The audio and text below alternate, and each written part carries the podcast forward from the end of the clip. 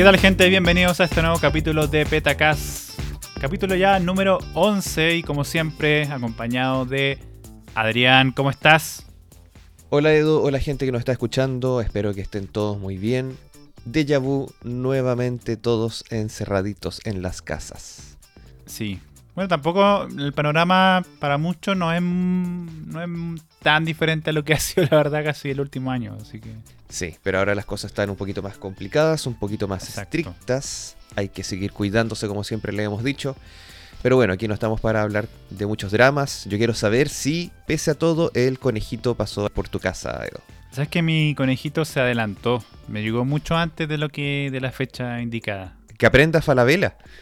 El conejito se portó mejor con su delivery. De hecho venía con un permiso de, de movilidad, así que sí, se portó bien y me lo comí todo. Ya, muy bien. Se fue, se fue a las pailas mi, mi super dieta. Ahí quedó la dieta, sí. Por aquí también pasó el, el conejito. Y se portó bien porque eran los huevitos que a mí me gustaban. No es que los haya comprado yo mismo, pero eran justo los que yo quería. Así que muy bien, conejito. ¿Te lo escondieron? Los escondí en el cajón que me quedaba más cerca. Para sacarlos facilito nomás. Sí. Ya, no, los míos llegaron en la mano, así que preciso. Desinfectados, me imagino. Sí, sí, claramente. Hoy también en, la- en los últimos días finalmente está ya al aire en las plataformas de VOD eh, de arriendo el- la Zack Snyder Justice League, que la pude ver. Al fin, Sí. veníamos hablando de ella hace mucho rato, más o menos desde que empezamos el podcast, y por fin está al aire y me imagino que ya te sentaste y viste las cuatro horas de una. Sí, disfruté de las cuatro horas que era la, la película. Eh, algo llamativo en el aspecto ya un poco más, más nerd es que demoró en llegar en buena calidad total a las plataformas. Es decir, eh, en un comienzo llegó en 1080p para la mayoría de las plataformas, pero por ejemplo Apple TV, que era la que iba a ofrecer la versión en 4K, no estaba con los subtítulos en español. Chuta, ¿ya? Entonces eso se demoró. eh, demoró casi un día completo. Así que, o dos días de hecho más bien. Porque llegó el jueves y recién el sábado ya está habilitado el 4K con todos los subtitulados. Y de hecho a, algunos usuarios le pasó que arrendaron en Apple TV el mismo día. eh, estaba con los subtítulos, pero de un momento a otro se les fue. Y no podían seguir viendo la, la película con los subtítulos. Y la, y la pregunta importante, ¿es muy distinta comparada a la versión, entre comillas, original que se vio hace unos años en los cines? ¿Vale la pena ver esta versión nueva? Yo creo que esta película va a marcar un antes y un después en la historia del cine en cuanto a cómo contar una película puede afectar tanto la experiencia de la misma. Es decir, la película es la misma de la que vimos, eh, ya, o sea, es decir, es la misma trama, es todo lo que ya vimos, pero es, son escenas tan diferentes y que fueron en cierta medida tan cambiadas en base a lo que hizo Joss Whedon, que el que estuvo a cargo de este asunto cuando se le murió finalmente la, eh, la hija a Zack Snyder y abandonó eh, la idea de seguir peleando con los estudios por su visión. Entonces te deja, te deja un sabor ahí como, oh, ¿cómo hicieron esto? Y finalmente entonces, en mi caso lo disfruté. Yo sé que es una película muy para fans también, pero que incluso yo encuentro que sí cambia mucho eh, lo que era la película de 2017, que fue básicamente un Frankenstein, y ahora recién tiene todo sentido, eh, todo calza, y además se dio unos lujitos porque supuestamente ya no, no va a volver más al DC. Claro, Zack Snyder anunció que con esto él ya se desligaba totalmente de Warner y de todo el universo DC. Así que por fin pudo cumplir la, visión que él quería de, esta película. Y con eso ya poder dedicarse a otros proyectos ya sin que los fans lo, lo atormenten tanto. Sí, los fans han, han tomado muy bien la película, la mayoría. Obviamente hay gente que dice que es la misma eh, cosa fome que vieron en 2017. Es totalmente entendible, es arte, así que ahí cada cual la, la percepción varía obviamente de cada persona. Pero en mi caso lo disfruté mucho, así que si a usted le gustan los superhéroes y esas cositas, vaya que lo va a disfrutar. Vaya, vaya entonces. Seguimos con semanas relativamente lentas en el mundo de la tecnología, pero de igual forma han habido temas eh, importantes y lanzamientos importantes. Así que comencemos con nuestros temas. Vamos.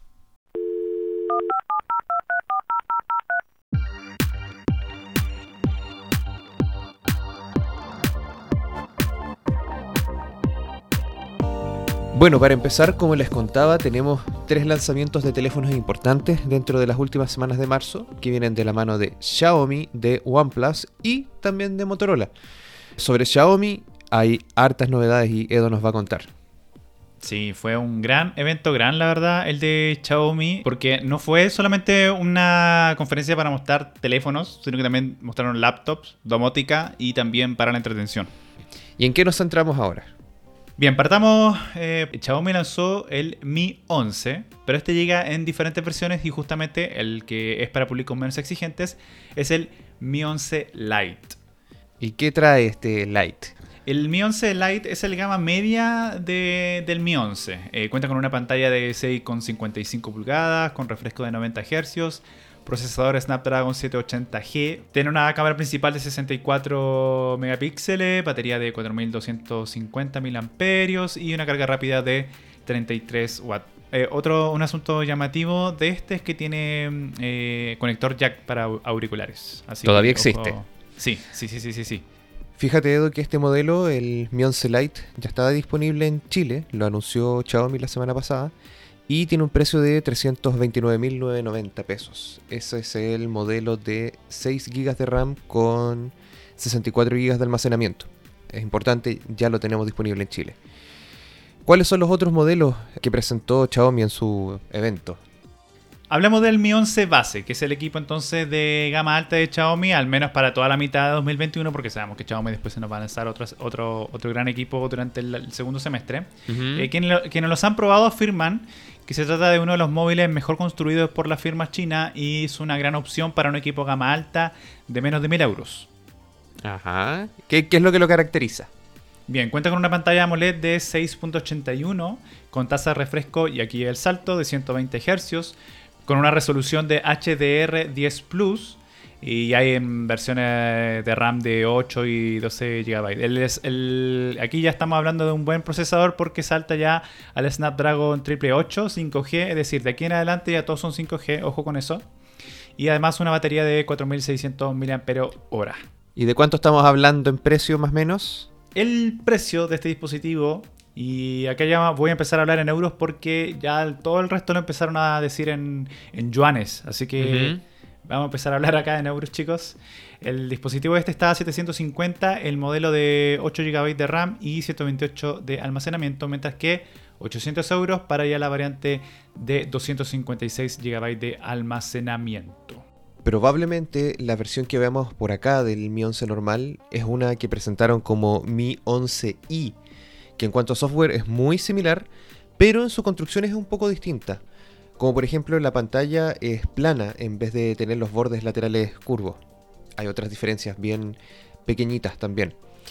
El precio va en un rango de entre 600 y 700 euros, dependiendo obviamente del almacenamiento. Y la I de su nombre tendría que ver con internacional. Por eso es que creemos que ese va a ser el modelo que finalmente llegue al resto del mundo y sobre todo acá a Chile. Ahora sí viene el modelo bacán, el Ultra. O, hay otro más antes. Ahora viene el, Pro, que es un paso por sobre el, Xiaomi Mi 11 base y un paso bajo el Mi 11 Ultra. Sí, sacaron un montón de celulares los de Xiaomi. Más o menos es la misma estrategia del iPhone 12 que tienen la versión 12 mini, 12 normal, 12 Pro y la 12 Pro Max. En cuanto al iPhone, aquí Xiaomi tomó una estrategia parecida, pero veamos qué, tiene el Pro. La gran diferencia en realidad, y para hacerlo más, más cortito este asunto, es que el Mi 11 Pro tiene una pantalla de 2K eh, Full HD, mientras que el, el Mi 11 Ultra tiene una pantalla OLED, ¿ya? Y aquí estamos hablando ya de, de Quad HD Plus, más 120 refresco, ahí comparten la verdad muchas muchas similitudes y también eh, señalar que obviamente la, cámara del, Ultra está mucho más eh, fortalecida que la del Pro. Aún así, por supuesto que el tema de, la, de software eh, se han encargado de hacerlo lucir mucho más. Vi las fotos del modelo del Mi 11 Ultra y la cámara posterior es un aparato gigantesco, ocupa casi un tercio del posterior del teléfono, me parece una parece un plato de cocina. Sí, eso justo te, iba a decir. El, este, este teléfono de Xiaomi, que es uno de los más finos que tiene la marca china es de 6 milímetros de grosor y eso hace lucir mucho su lente, que parece un plato cuadrado sobre la parte trasera. De hecho, me recuerda mucho al Samsung Galaxy Note 20 Ultra, pero este, recordemos que tiene como vertical eh, sus lentes. Este, en el Xiaomi, en cambio, los tiene en horizontal. Claro, se ve, se ve un poco más homogéneo el diseño en el posterior. Sí, un aspecto llamativo además es que tiene una pantallita pequeña en la zona del lente. Entonces puedes ver la hora y cosas así. Ah, ya, muy bien. O sea, si uno pone, por ejemplo, el teléfono boca abajo, tiene ahí eh, una pequeña pantalla como la que tenían los teléfonos Conchita.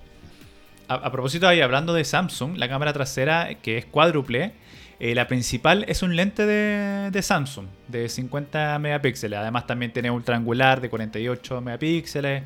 Y en fin, eh, teleobjetivo con, con zoom de 120x, en tanto que la frontal es de 20 megapíxeles. Ya, pasemos rápido al, tema del precio. Aquí ya sube, obviamente, porque estamos hablando del Ultra, es decir, lo mejor de lo mejor de lo mejor de Xiaomi. ¿Cuánto es? ¿Cuántos euros cuesta este Ultra?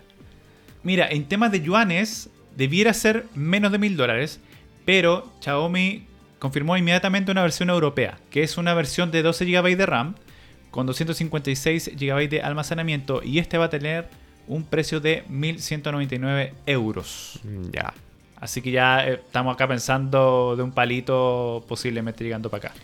Esperable, y como te decía, los precios de, de estos lanzamientos de Xiaomi son muy similares a lo que está haciendo la competencia tanto en la parte de Android como Samsung con el S21 y como también en la parte de Apple con los iPhone 12.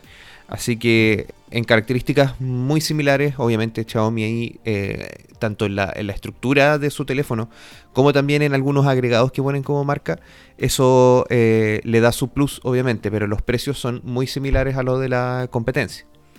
Vamos rápido ahora con los otros lanzamientos, porque son otros productos también que llegaron en este mega evento. ¿Qué, más, ¿Qué más anunciaron? Ya lo decía, no solamente de teléfonos de Xiaomi, también de otro tipo de productos y entre ellos está el laptop.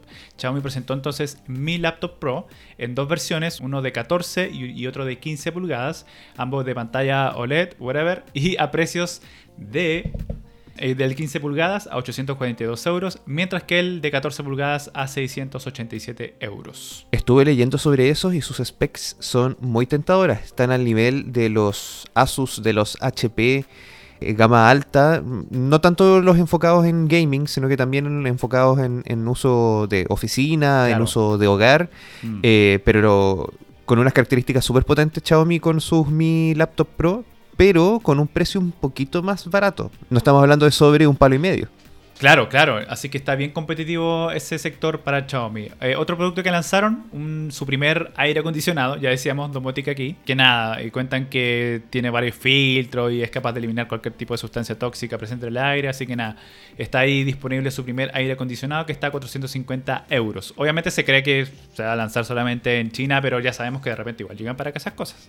Sí, se demoran un poco, pero probablemente lo veamos en alguna de las tiendas físicas que tiene Xiaomi acá.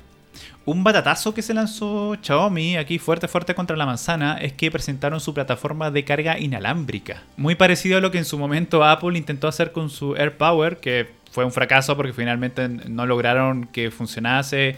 Y ni siquiera salió a la venta. Exacto. Bueno, la compañía lo consiguió.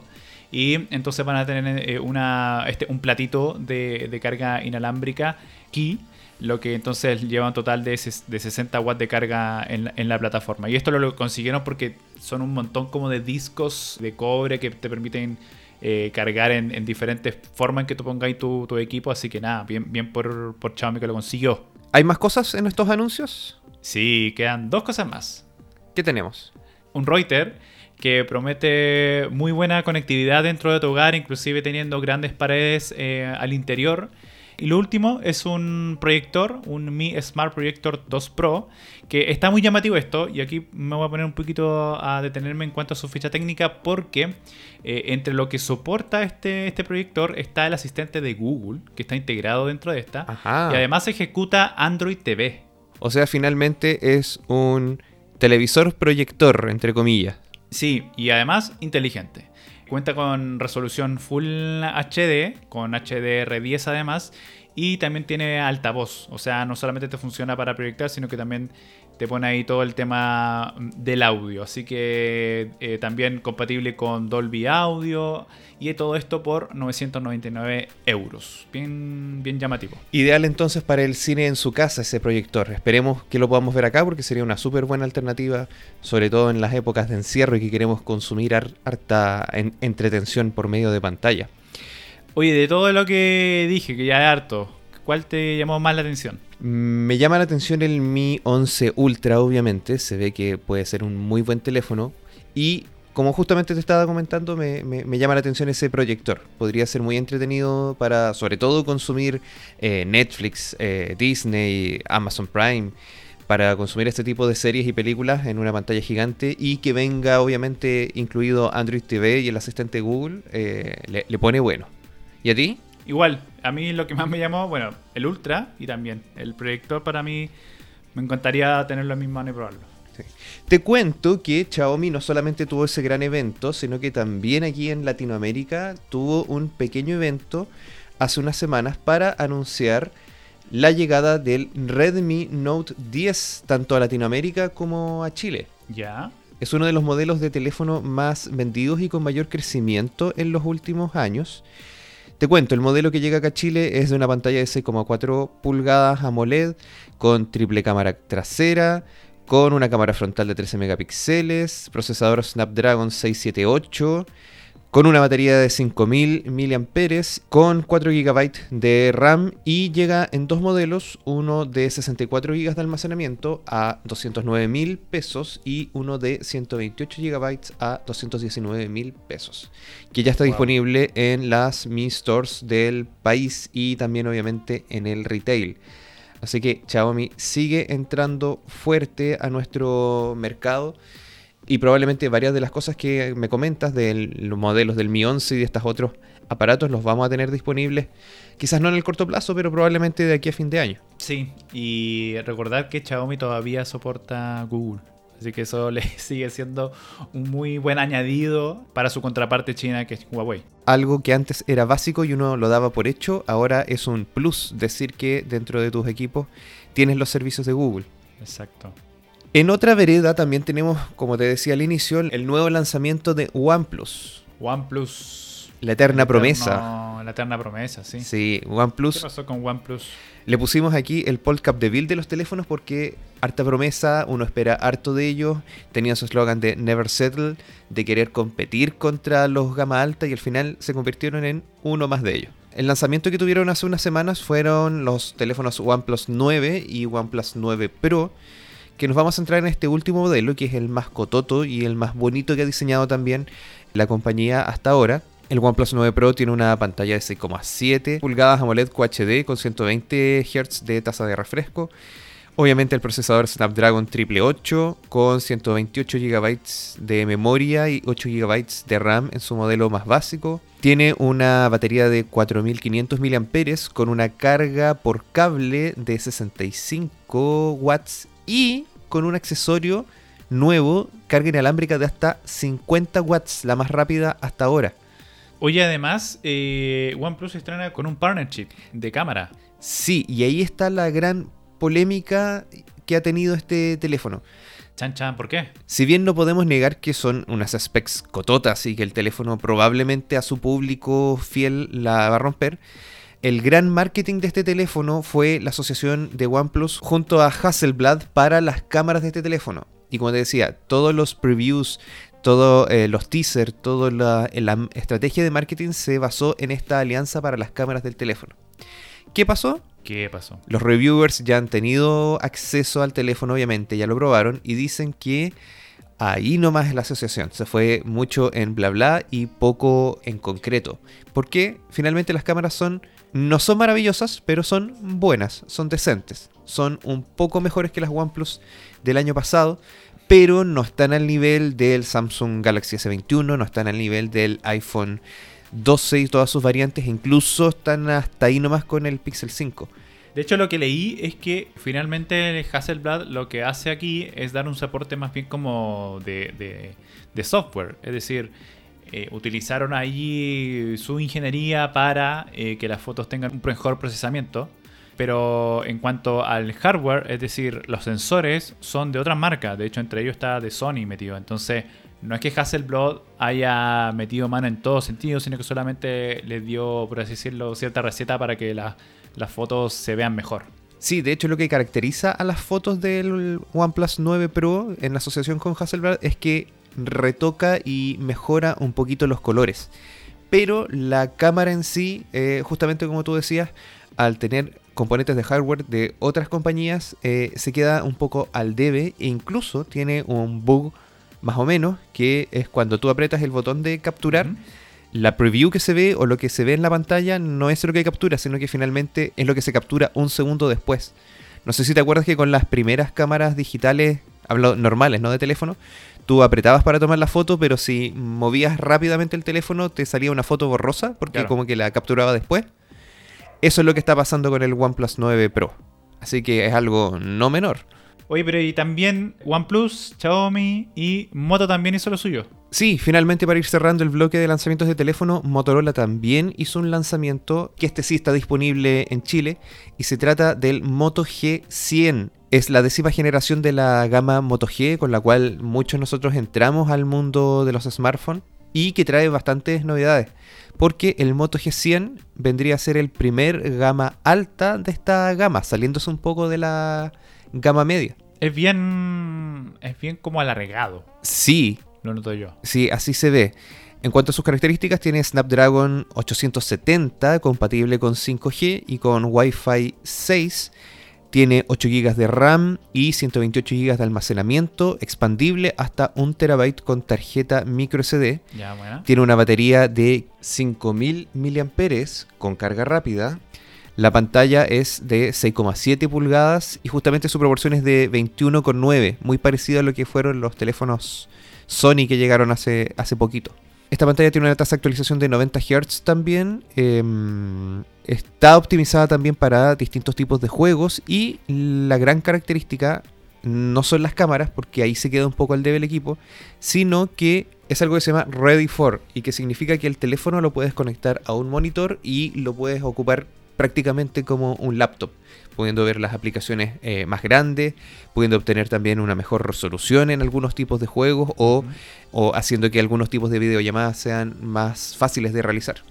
Su precio, 600 lucas. Disponible en motorola.cl, en algunos operadores y también en el retail. Ah, buena. Oye, a propósito de que estamos hablando del, del Moto G100 y su relación aspecto, se me fue un último producto de Xiaomi. ¿Lo puedo meter, por favor, editor? Ya, está bien, agreguémoslo nomás. Otro Xiaomi más, ¿qué tanto va a pasar? Oye, es que es bien relevante y no sé por qué se me fue. Pero el último que se me quedó ahí en el tintero es el primer Fold de Xiaomi, el Mi Mix Fold. Un plegable de Xiaomi. Así es, porque, bueno, así como está el de, el de Samsung, bueno, es muy parecido. Son dos pantallas que al, abrirlas, un gran equipo, finalmente una gran pantalla. Y este equipo tiene una relación aspecto de 27.9. Ya. Así que nada, es bien larguito, son dos, por así decirlo, dos bloques larguitos que al abrirlo hacen ahí una especie de pantalla iPad y viene a ser el primer foldable de Xiaomi. Eso, que no se nos olvide. Harto lanzamiento, po. Así es, hartos lanzamientos. Con esto da como el batatazo inicial al, año tecnológico, además del S21 hace unos meses. Así que seguiremos atentos a todos los teléfonos que sigan anunciando y obviamente los compartiremos y comentaremos con ustedes.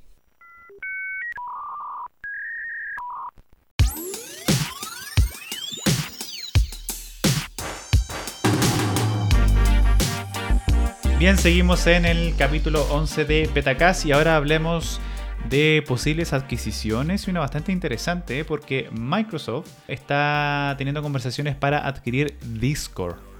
¿Te acuerdas que tuvimos una sección que se llamaba Pay to Win y que hablamos solamente de que Microsoft había comprado a Bethesda? Parece que la sección va a seguir siendo exclusiva de ellos porque si ya no les resultó comprar TikTok, ahora están yendo directamente por Discord, esta aplicación de chat, de salas de chat, tanto escrito como de voz, principalmente enfocada en el público gamer. Y es lo que quieren comprar ahora. ¿Y sabes por cuánto? ¿Por cuánto? al menos las negociaciones dicen que sería por 10 mil millones de dólares. ¡Wow! Es la misma reacción que han tenido todos cuando leyeron la noticia.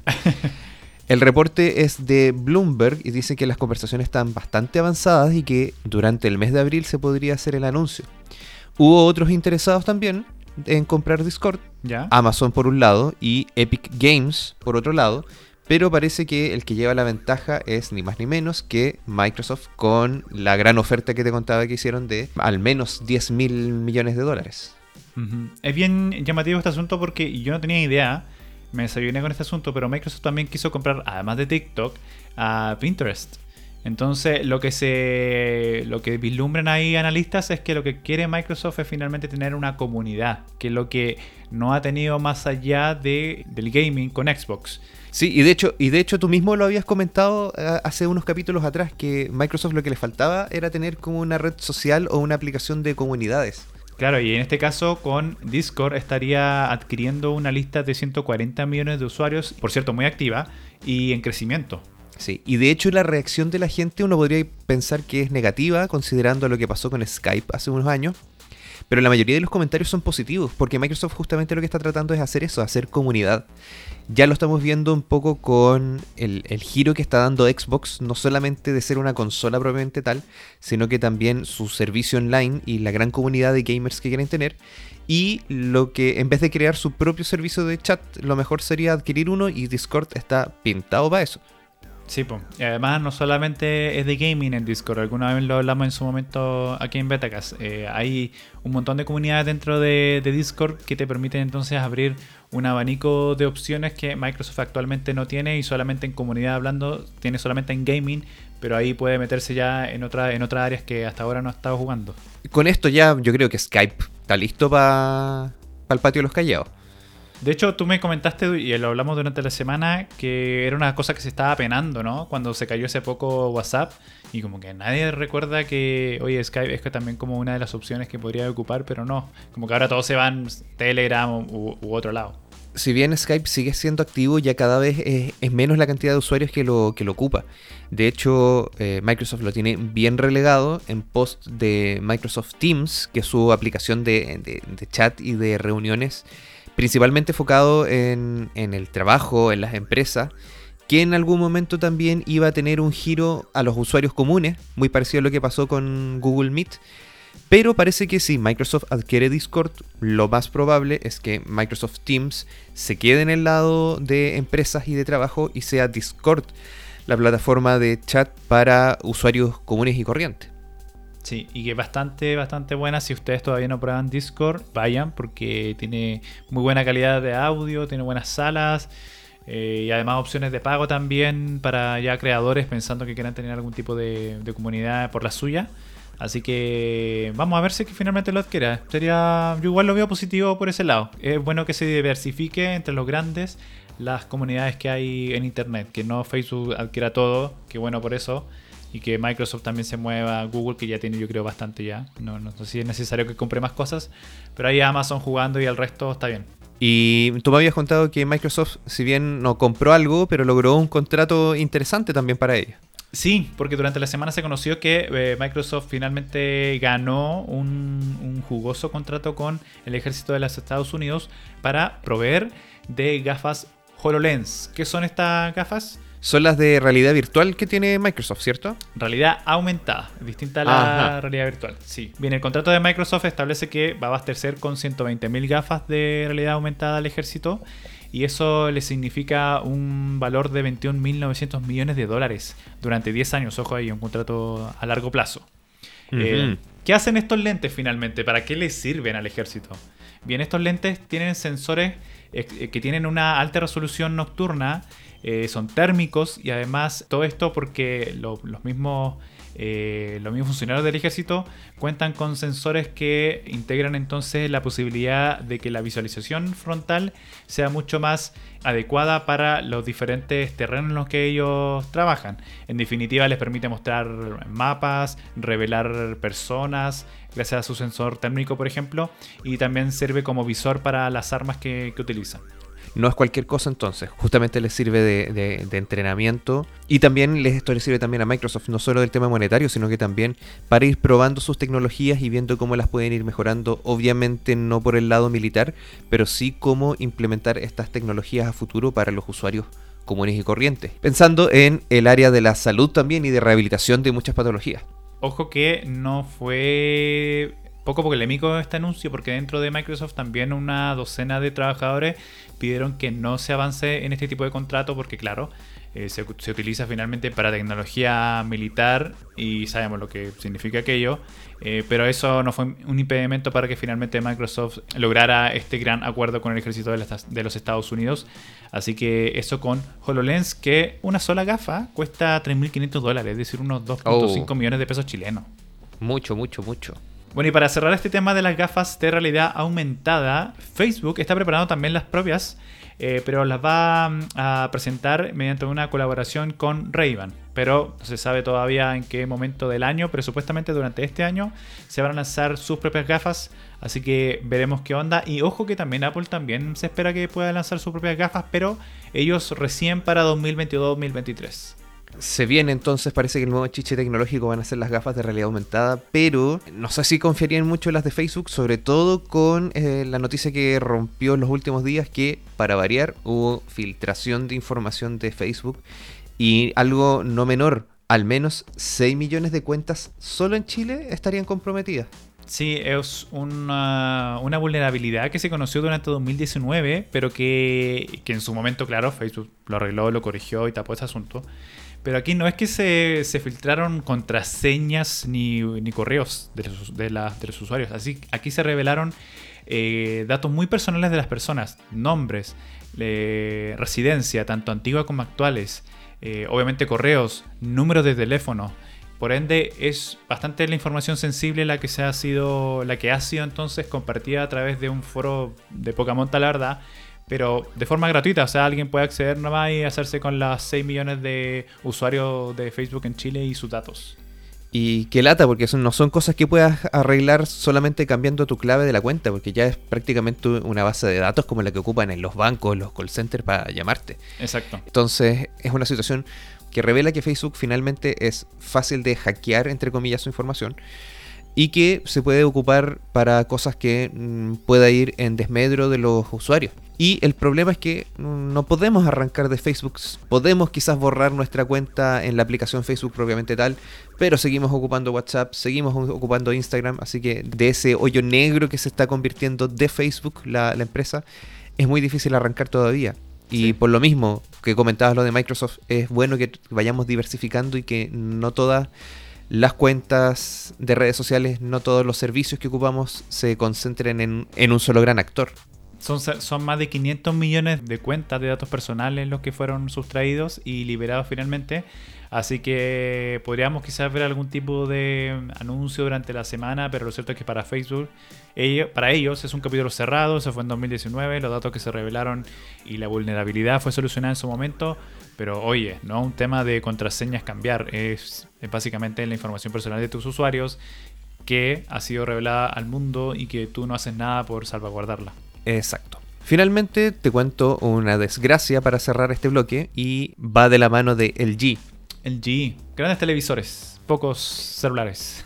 sí, justamente va por el área de teléfonos. Tú recién me bombardeaste con información de Xiaomi, pero LG no está corriendo la misma suerte porque LG estaría cerrando su división de móviles, de teléfonos inteligentes. Wow, duro golpe. Yo alguna vez tuve un LG Clamshell y eso. El aborte, muchas gracias. Les ha ido súper mal, no lo podemos negar. Les ha ido súper mal con los smartphones. Estaban creando cosas muy raras. Su capa de, personalización de Android era muy lenta. Y la gran crítica es que obviamente no estaban recibiendo los teléfonos actualizaciones. Ni siquiera los parches de seguridad. Así que eso es lo gran criticado de LG. Trataron de reivindicarse un poco con el lanzamiento del LG Velvet el año pasado y con estos nuevos proyectos medios locos como el, G-Wing del que hablamos, que era este teléfono con forma de T. Ah, verdad. Y un supuesto teléfono que iban a lanzar que era como un rollo extendible. Pero parece que esto finalmente va a quedar en nada porque de partida estaban tratando de vender su división de teléfonos, pero ni siquiera eso ha resultado porque nadie está interesado en comprárselo. Ni las patentes, nada. Nada, nada. Distinta suerte que ocurrió, por ejemplo, el equipo de que fabrica teléfonos de HTC, que finalmente es el que adquirió Google para crear los Pixel que tenemos actualmente. Sí. Pero ahora con el G, nada de nada de nada, no lo pesca nadie. Así que van a terminar cerrando la división de teléfonos y enfocándose en otras cosas que les ha ido bastante mejor, justamente los televisores y línea blanca en general en la casa. Mm. Así como recordando a la rápida, claro, en el mundo tenemos los grandes actores son Apple, Samsung, Huawei, Xiaomi, Oppo. ¿Y cuál más? Vivo también está entrando fuerte, está dentro justo de- dentro del top 10 de más vendidos en Asia y de a poquito ha ido creciendo en Europa y Latinoamérica. Y claro, finalmente son las marcas chinas las que están entrando de a poquito y están ocupando esos nichos que eran de marcas más clásicas. LG, por ejemplo, Sony, que prácticamente ya no existe, Mm. y con el tema de los servicios de Google, también le están quitando ahí espacio a Huawei. Sí, se está ya notando cada vez más ese, ese golpe que, que sigue siendo para Huawei el no tener los servicios de Google. ¿Lo tendrán durante el año? No lo sabemos.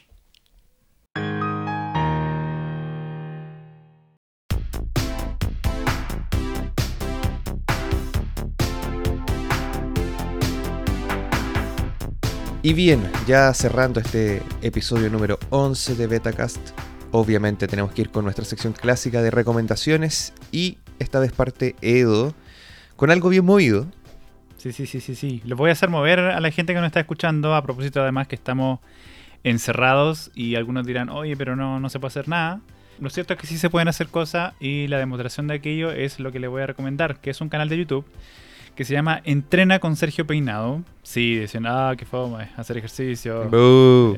Sí, necesito mancuerna. No, No debería haber dicho bu porque tengo que dar el ejemplo, así que dale con la propuesta, hagamos ejercicio. es saludable. Oye, como ya decía, este tipo, eh, Sergio Peinado, es un youtuber español, personal trainer, pero que te, obviamente tiene una serie de rutinas en, su canal en YouTube, que por cierto tiene 3.4 millones de suscriptores. ¿ah? Bueno, lo llamativo de este canal, que en realidad yo sé que hay muchos canales así, la verdad, pero a mí me gustó mucho este chico porque uno es eh, son rutinas que no son tan largas. Y generalmente son van desde los 7 minutos, 15 minutos, 20 minutos. Ahí uno va eligiendo eh, lo que quiera y además también están localizados. Pues si uno quiere más pierna, quiere abdominal, quiere solamente bajar la guatita o tener un buen glúteo. Todo eso lo podemos encontrar en el canal eh, de YouTube de Entrena con Sergio Peinado, que yo lo he estado ya probando en las últimas dos semanas y no es como que, uff, me cambió mucho la fisonomía, pero sí he notado ya que he bajado su- sus kilitos y sobre todo la guatita que en mi caso yo la tenía un poco descuidada. Así que lo recomiendo hacer eh, las rutinas que tiene él. Como le- le- les insisto, hay de distinta, distinto tiempo el que pueden usar. Y además no requieren eh, grandes espacios. O sea, en un metro cuadrado pueden hacer muchas de sus rutinas. Y les digo desde ya que sí van a sudar. No crean que es como que eh, uff, eh, ¿qué voy a hacer? ¿Qué voy a hacer en 7 minutos? ¿Qué voy a quemar en 7 minutos? No, van a quemar en 7 minutos. Y además de eso, eh, no requieren eh, accesorios. O sea, no tienen que tener mancuerna, ni tienen que tener un elástico. No, el chico te pasa diferentes ejercicios que puedes hacer simplemente tú. Y vas a darte cuenta que lo puedes hacer, puedes hacer muchas cosas y gastar calorías en tu casa ahí tranquilo eh, sin necesidad de ir a un gimnasio. Así que muy necesario yo creo hoy en día porque además nos da salud este asunto. Así que vayan con él. Insisto, el canal entonces, entrena con Sergio Peinado, eh, personal trainer español, muy bueno, se lo recomiendo. Cuando la guatita dice no, para por favor, entra al canal entonces de Sergio Peinado. Interesante propuesta, vamos a echarle una miradita a ver si, si con esto sí podemos hacer el Rasputin Challenge ahora. A ver si después en los comentarios en nuestras redes nos dicen si hicieron alguno de ellos. Yo tengo una recomendación un poquito más relajada, como para cuando quedes cansado después de hacer la rutina y te sientes en el sillón a, a ver tele, comiendo una ensaladita, no galletas obviamente. Eh, te traigo una serie clásica de Nickelodeon. ¿Cuál de todas esas?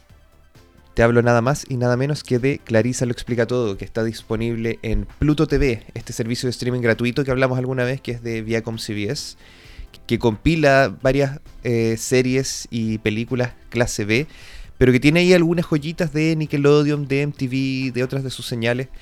Y tiene disponible justamente Clarissa, sus cinco temporadas para ver de forma gratuita.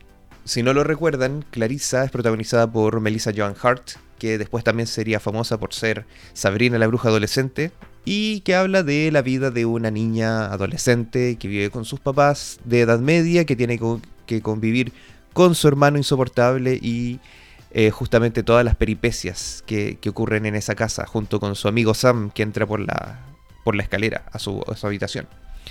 Los capítulos son súper cortos, no más de 20 minutos cada uno. Eso sí, está solamente doblada al español latino, no tiene selección de subtítulos o de cambio de idioma.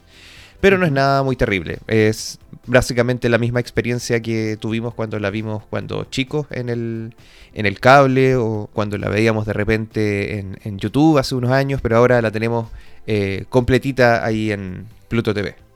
Así que en Pluto TV entonces. Sí, en Pluto TV Clarisa lo explica todo. Eh, no tiene un buscador propiamente tal Pluto TV, pero en la parte de On Demand, en la subsección Teens, ahí está Clarisa. Está también el show de Amanda, está el manual de supervivencia de Ned, hay otras series ahí de la época adolescente de Nickelodeon de los 90 y de los 2000 que también son súper buenas. Pero la recomendación principal, obviamente, para los treintones como nosotros, Clarissa lo explica todo. No, pero para los treintones que ahora tienen hijos, se los pueden mostrar ahí y lo van a, lo van a disfrutar igual. Sí. De hecho, el papá de Clarissa en la serie supuestamente tenía 33, 35 años. Era, era, era de nuestra generación exactamente. Uf, qué fuerte. Sí, muy fuerte. Pero no, no, no nos bajoniemos. Es una serie muy entretenida que van a poder disfrutar totalmente, sobre todo en estos días de encierro.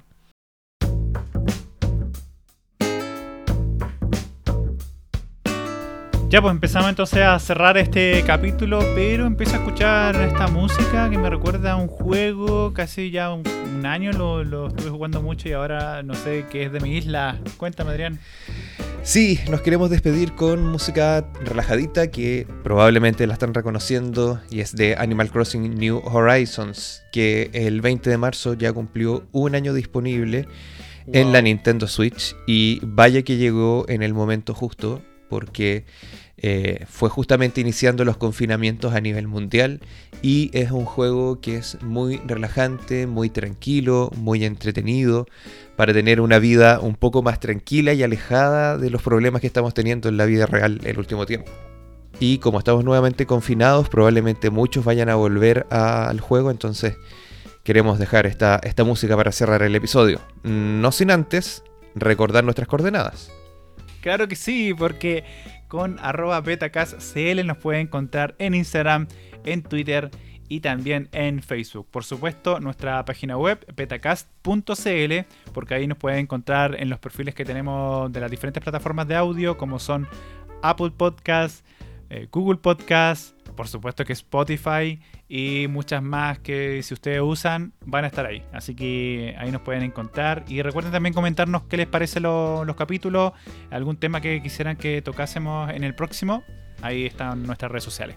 Y como siempre, solicitarles su, su, apoyo, no monetario, pero sí de escuchas y que nos ayuden con la difusión del podcast para ir llegando a más gente que le interesa estos temas. De a poquito, después del tiempo que estuvimos desaparecidos, hemos vuelto a crecer en escuchas y en números, así que muchas gracias, siempre eso se agradece y esperemos que sigan disfrutando nuestros episodios y difundiendo también el podcast. Nuestro perfil es también en Twitter, AdriánFRG, arroba AdriánFRG en Twitter, y el mío, EduWo, también en Twitter ahí para que nos puedan seguir. También el mismo en Instagram y, le sirve también esos dos arrobas si nos quieren seguir. Exactamente, y ahí podemos conversar y nos pueden sugerir temas también para el podcast. Vamos cerrando entonces. Nos vamos entonces, sigan cuidándose. Que esté muy bien. Abrazo para todos. Chau, chau, chau. Cuídense. Ah, nos vemos y escuchamos. Chau.